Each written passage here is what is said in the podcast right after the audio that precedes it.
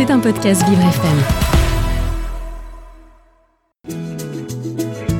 Vivre c'est épatant et s'ouvrir sur le monde c'est hyper épatant. Carole Clémence et Samantha Bomzesser. Bonjour Samantha Bonjour Carole. Eh, Samantha, euh, nous sommes le 6 janvier, jour de l'épiphanie et de la traditionnelle galette des rois. Et pour l'occasion, un pâtissier belge offre un cadeau digne des rois mages à ses clients, puisqu'il glisse une pièce d'or dans certaines de ses galettes. Oui, ce pâtissier s'appelle Luc de Werd et chaque année depuis 2020, il choisit quatre galettes au hasard parmi des milliers et remplace la fève traditionnelle par une pièce d'or. Ces pièces d'or portent le logo de la pâtisserie bruxelloise et ont une valeur de, écoutez bien Carole, 500 euros. Mais J'en veux Alors cette action commerciale attire évidemment les foules. Il y, a souvent, il y a souvent beaucoup de queues devant la boulangerie car tout le monde veut se prêter au jeu de la chasse au trésor. D'après ce chef pâtissier, les clients aiment ça, ils sont très contents et ça ramène un peu plus de monde. J'imagine, oui. Et pour ce 6 janvier, Luc de Werd compte produire 3000 galettes à la frangipane, ce qui fait 500 de plus que l'an dernier. Par contre, inflation oblige, le prix de la galette a augmenté de 2 euros cette année, mais je suis sûre que ça n'empêchera pas les Bruxellois de tenter leur chance pour trouver ces fameuses pièces d'or. Et vous allez y aller là tout de suite ce Bah, J'aimerais bien. Mais non, Non, mais j'ai des amis en Belgique, je vais leur demander qu'ils achètent une galette. voilà, pour vous. Et puis qui vous l'envoie par la poste. Voilà, s'ils gagnent la pièce d'or. Ah oui, uniquement. Oui. Oui. Samantha, vous restez avec nous.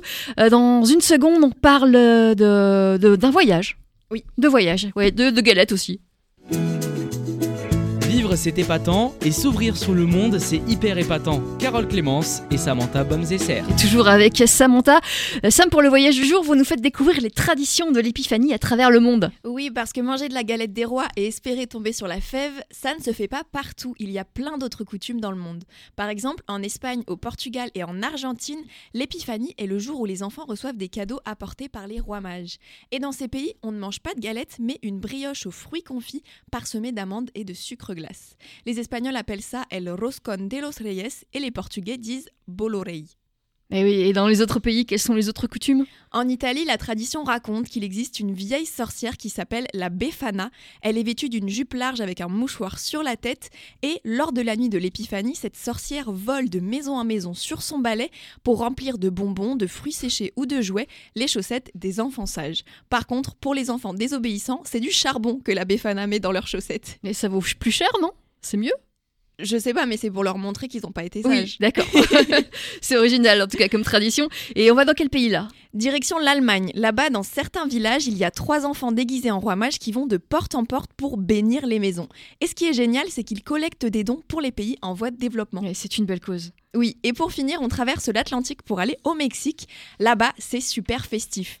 Le rituel est de créer des piñatas de toutes les couleurs. De toutes les couleurs, J'aime bien. de toutes les couleurs en poterie ou en papier mâché. Le jour de l'épiphanie, on les suspend sur la place du village et chacun apporte des bonbons à mettre à l'intérieur. Les enfants doivent ensuite essayer de taper de toute leur force sur la piñata pour faire tomber tous les bonbons qu'il y a dedans. Et pour les manger, voilà. Voilà, c'est ça. Une belle tradition, en tout cas amusante, et puis tout le monde s'amuse. Exactement. Merci Samantha. Bah, merci à vous, Et Caroline. alors, beaucoup de choses, et puis vous allez euh, euh, déguster la galette euh, ce week-end? Ah bah oui. Déjà bah oui. qu'on en a dégusté une tout à l'heure. C'était un podcast Vivre FM. Si vous avez apprécié ce programme, n'hésitez pas à vous abonner.